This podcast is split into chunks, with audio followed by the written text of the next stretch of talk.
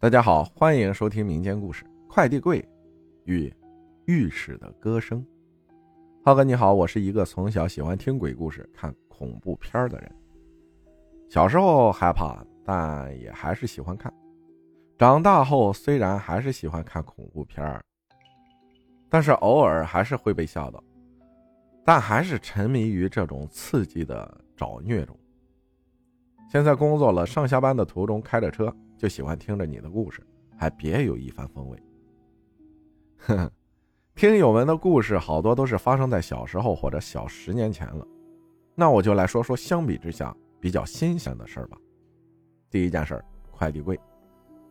我是广州白云区的，那是一七年的夏天，当时和小区里的同龄人喜欢在小区楼下一起坐坐闲聊，喝点小酒。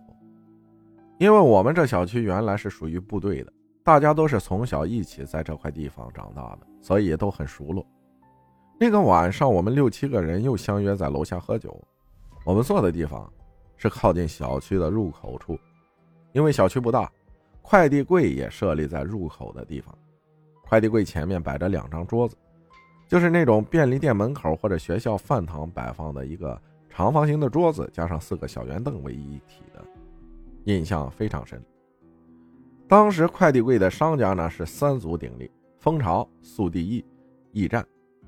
我们坐在驿站快递柜前面。当时的时间比较晚了，具体不太记得了。晚上没有十二点，也至少十一点之后了。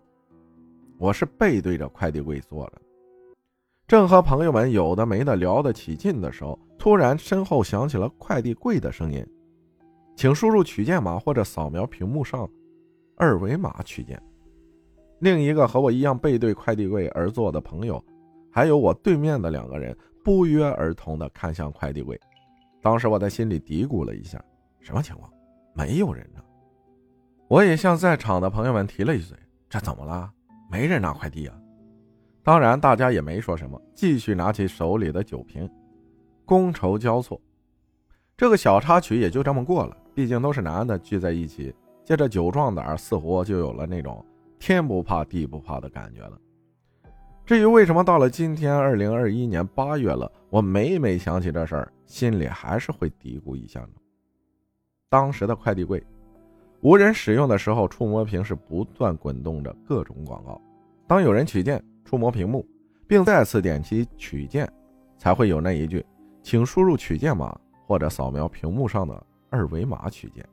也就是说，那天晚上，身后的快递柜莫名其妙的跳转到了取件页面，而我很肯定，当时没有人路过取快递。我们在喝酒聊天的朋友，也没有人手欠去摸屏幕，我也没有喝醉，并且从那一刻之后。我都留意着身后的动静，可是直到我们半夜结束了闲聊，快递柜再也没有响起过声音了。可能是快递柜故障了，或者是什么虫子飞到了屏幕上，也能触发点击屏幕的效果。但我更愿意保留着那一份敬畏的心态，去相信这个世界上确实是有某种事物是需要我们去敬畏的吧。第二个故事。淋浴房的歌声，就上周五发生的，二零二一年八月二十日，够新鲜了吧？那天晚上洗澡，拧开花洒的开关，尽情的享受着温水沐浴着全身，洗去疲劳的舒适感。忽然间，我听见窗外传来一阵阵歌声，像是女生唱的，或者说是三四十岁。声音比较成熟、沉稳的女生，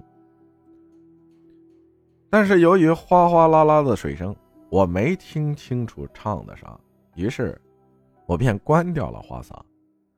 一是打算抹沐浴露，二是想听听谁在唱歌。